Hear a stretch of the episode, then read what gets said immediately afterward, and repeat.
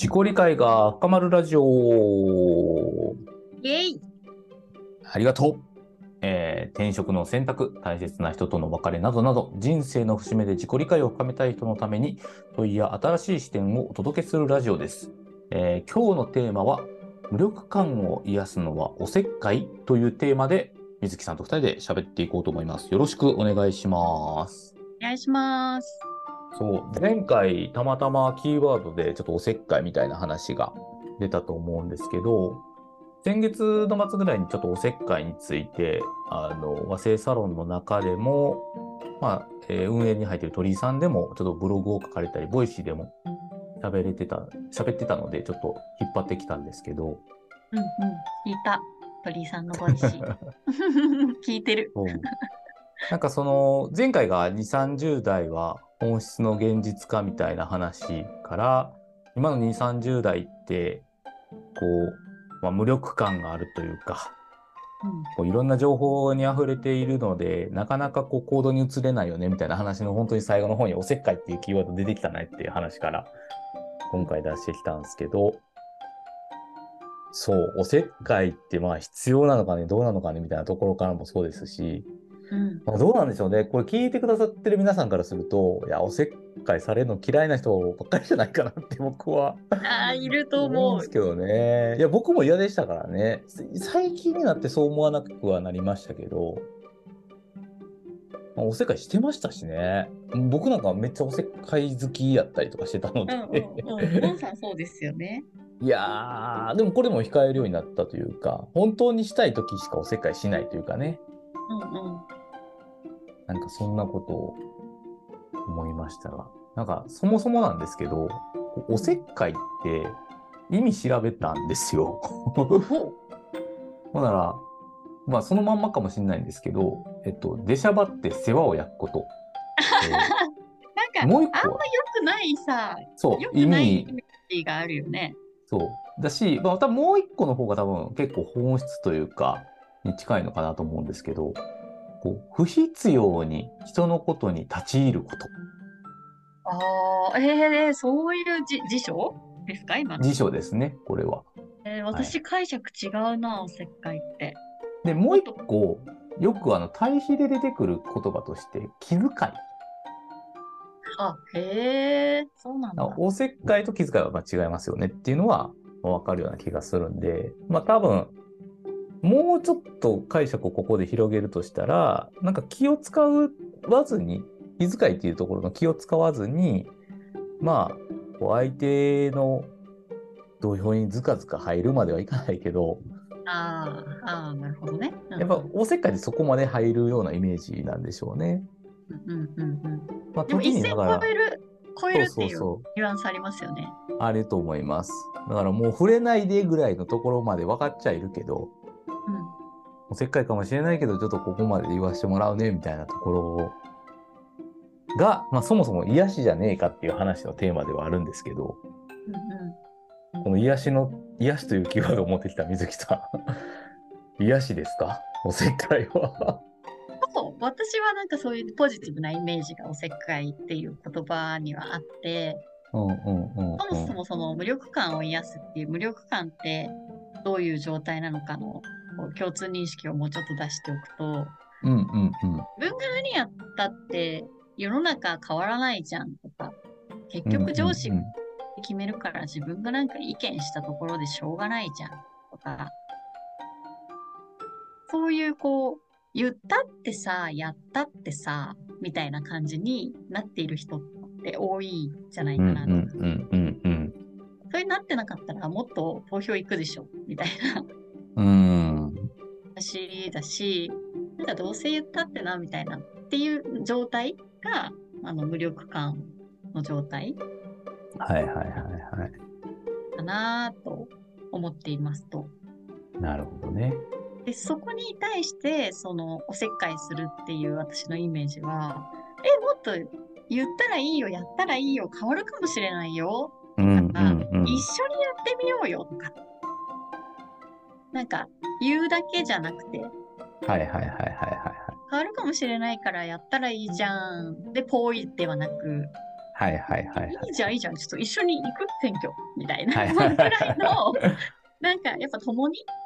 うん共にっていううこう、ニュアンスが含まれてるのが私はおせっかいのイメージなんですよね。一緒にご飯行かない、飲み行かないみたいな。ん。はいはいはい。いや、でも確かにそれ超大事ですよね。この無力感を癒すためのおせっかいって考えたときに、やっぱりなんか若干適当感がおせっかいっていう言葉の中にはイメージとしてあるかもしれないですけど、うん。やっぱりやりきるとか本気度が多分そこにはあるような気がしていてて、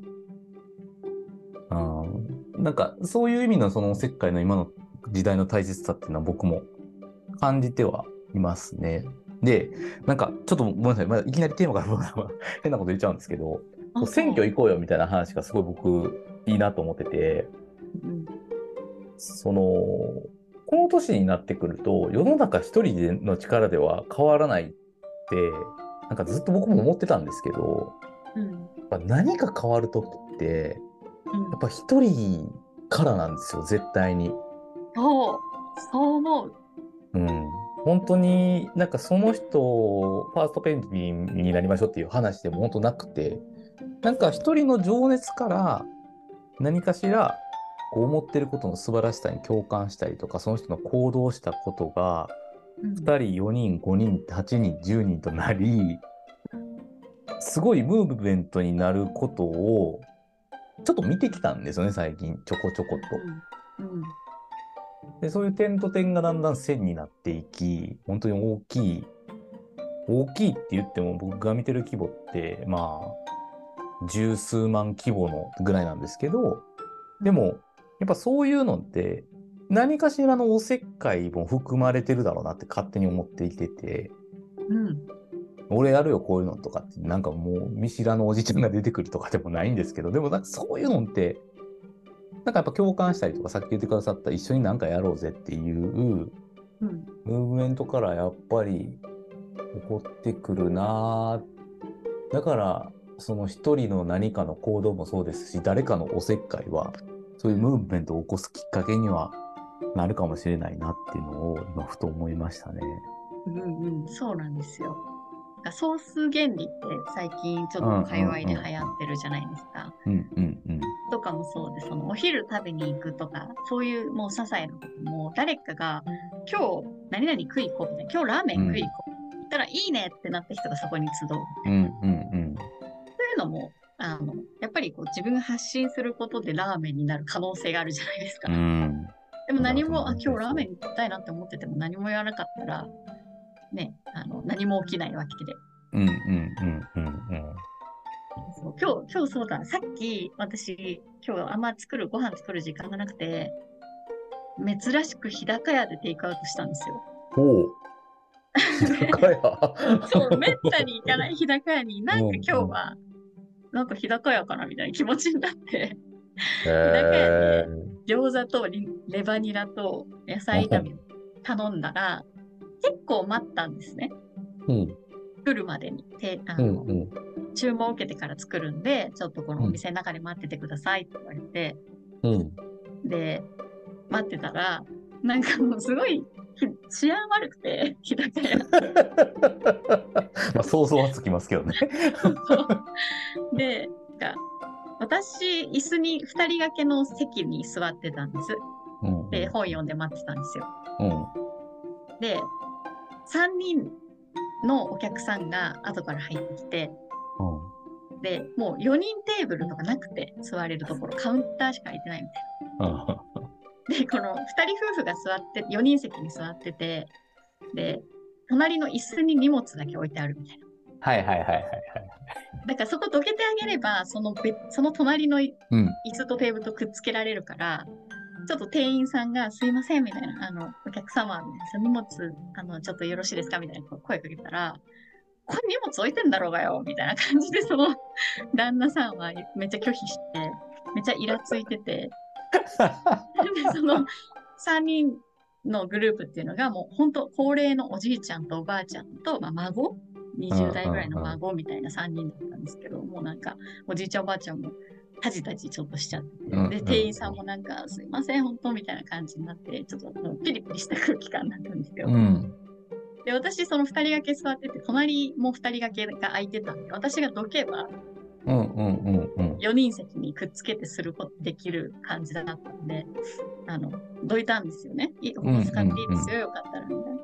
感じで言ったら、その、老夫婦のこうおばあちゃんが、あ、いいですよって最初言ったんですけど、うん。全然私テイクアウトで待ってるだけなんでって言ったら、あ、本当にありがとうございますって、あのそこに3人掛けで座れるようになって、で、店員さんもなんかありがとうございますみたいな、ちょちょっとこう穏やかな一瞬雰囲気になって、っていうのも、なんかおせっかいから生まれる別に全はい。体が変わったわけではないかもしれないけど、ほんの一瞬でもちょっと和やかな空気になったっていう。のが確届きはありました。ね。いや、でもそうですよね。あのー本当に、なんか自分、だからその水木さんの視点にまず立ったらさ、なんかそれすらできない人もやっぱいると思うんですよ。うんうん電車とかでもよくあると思うんですよ。椅子を譲るとかね。はいでも、それを周りが見るだけでもね、ホッとするっていうのは、やっぱり、共同のおせっかいというか、うんあやってくれてみんなありがとうみたいな、なんか心の中であのその人に感謝するみたいなのは、まあ、大切な癒しのような気がするんですけどね。それを見てね、誰かがまたやろうとしてくれたら、それはそれでいいわけであって、うんうんそういうのは大事。でもやっぱ注目をね浴びたくないじゃないですか。うんうんうんうん、うん。切開をするとか声を上げるっていうのはどういう結果になろうとも一旦注目を浴びるんでっうんうんうんうんうん。ていうことを避けたいから何もしない、そうですね。うん、っていうのがあるかもしれないけどでもなんかこうもし私が二人組でいて隣の人にツンツンみたいな「えややっちゃいなよ」みたいな「ゆうゆうやっちゃいなよ」って言われたらちょっとやっぱやってみようかなって気持ちになりますね。あうんうん。確かにね。うんいや、だから、そういう想定外のコミュニケーションが起こった時に結構人間の本領は発揮されますよね。そういう行動に対するおせっかいはね。おせっかいおじさんからすると。だから僕よく言われるんですけど、まあ多分水木さんはご存知だと思うんですけど、もう本当にそういうのに厭わないんですよ。うんだから鈍感力が高いっていうのを言われたことがあるんですけど、周りの目を気にしないんですよね、とにかく。うんで、多分さっきの話で言うと、なんかわからないんですけど、断られたらどうしようとか、うんうんえっ、と、その、切れてたやつがなんかいらんことを言ってきたらどうしようとかって思うと思うんであすけど、そうそうそうそうね。そうそう。全く気にしないんで。だからそういう意味でも、なんかこう、何言われても自分の結果に変えてくるっていうのに慣れてくると、気にしなくなるんですけどね。っていうのを、鈍感な自分が言うても何にも説得力ないと思うんですけど、うんあ僕そこ得したなと思ってるんですよね、結構。うん。うん。なんかそういう人、その言える人が、うんやっぱおせっかいを発揮するべきだなと思うんです。そのちょっと渋ってる人に対して、やっぱこう、俺いるやんみたいな。隣に俺いるから、ちゃいなよみたいなことって言われたらすごくこう、勇気になるし、うんうんうん、うん。なんかあっても一緒に受けてくれるみたいな、そういう安心感にもなって、ちょっとやってみようかなっていうのが後押しされるから、その無力、じ自分一人だったら無力に苛まれて、あ、なんもできない、あ、なんか思ってるし気づいているんだけど、なんか行動するのやっぱり怖いし、言ったって変わらないかもってなってるところに、ちょっとツンツンみたいな。風にる人の存在ってめっちゃ大事だと思います。確かにね。だから、ちょっと視点を変えて、おせっかいされる側もね、まずは受け止めてみるというか、うん。まあ、その怒った人たちがちょっと気持ちはよくわからないですが、多分怒ってたんでしょうね。イライラしてたのかもしれないんですけど。でもやっぱりこう、おせっかいされるのが嫌っていう人の気持ちも若干わかるというか、なんかこう自分の考えとか変えられる、ねじ曲げられるって思いがちなんですけど、うん。まあ素直にそれに乗っかってみるみたいなことは大事だと思うんですけどね。めっちゃ大事。可能性をね、広げてくれますしね。そうそうそうそうそう。まして自分が思っててやれるんだったら、まあ多分行動すると思うんですそのおせっかいに対して、まあ一回席譲ってみようみたいな、あると思うんですけど、なんか、こう、い嫌な気持ち、おせっかいされて嫌な気持ちの時に、うん、結構自分のことをすごい見てると思ってる。自分が自分のことをすごい見てる時間だと思ってて、そうそうですね。そこにやっぱ逃げちゃダメなんですよね。そうだし、そのおせっかいする、してくる側、してくる人に対して、本当にこの人は心からこのおせっかいをこの人がしたいんだろうかっていうのって伝わるじゃないですか。わかる。側に。超わかる。そうだから、あの夜回り先生だっけ？とか、ああ、はいはいはいはい。あの、何よよ夜道にこう、たむろってる子たちに、こう、本当日々回って話しかけてみたいなの、なんか熱さを持ってる人にはやっぱり心動くんですよね、ねおせっかいしてる側も。最初はなんか、なんだこのおっちゃんとか言ってても、うん。やっぱそれ何回も繰り返されると、あこの人本当本気なんだみたいな。ですね。で伝わったら信じてみてもいいかなってこう扉がちょっとずつひや開かれていったりそれこそその無力感が癒されていくうん。だからそのおせっかいする側もなんか良かれと思ってとかこう言っといた方がいいかな的な感じでするんじゃなくてもう本確かにね当にあなたのこと本当に見てるよみたいな確かになそう思うのがやっぱ難しいんでしょうね。うんいやー、でもなー、そういう、そういう、まあ、おせっかい、もうそう、もはやそれってやっぱ僕も気づけだと思ってて、そういうのをしても恥ずかしくないっていうことが蔓延する世の中になってほしいですよね。そうそうですねなんか金八先生会は熱くねみたいな感じになっちゃうとね でも何？それをするためにやっぱり一人一人の行動ですよ。やっぱその地域というかその場所に。水木さんちなんてもうすぐホームパしてくれますから。おばちゃん化してるから。止まっちゃうとか言って今日。えでもなんかやっぱそういうオープンマインドなんやろうな。でもやっぱそういうのこそやっぱり関わってくる人、先輩後輩とかで関わってきた人が多ければ多い人ほど、うんそういうおせっかいして広げてくれる人がたくさん出てくるわけですから。あそうですね。確か私、おせっかいしてもらった経験が多分あるんだと思うんですよね、結構。あ、そう。へえ。で、自分が救われたタイミングもあったから、いいいいことっていうか、別に悪いことうんうんうんって、そのおせっかいすること。確かに。おせっかいしましょうじゃないけどね。そうそういや、いいテーマでした。ははい。い。そろそろ時間なんで、問いを。問いね。なんでしょうね。おせっかいか。うーん。おせっかいされた記憶ってみんなあんのかな？うん。なんかそのおせっかいされた記憶を呼び覚まして、その時どう感じたのかっていうのをちょっと聞いてみたいですね。うん。いいですね。僕は最近だとあのサウナに入っててタオルを汚してしまったら、貸しタオル貸しタオルを汚してしまったら、すぐ店員さんが来てくれて、うん。タオルって言われて、半半額で大丈夫ですって言われてお金払うんかいと思ったんですけど、まあ、それは優しさやったらなって、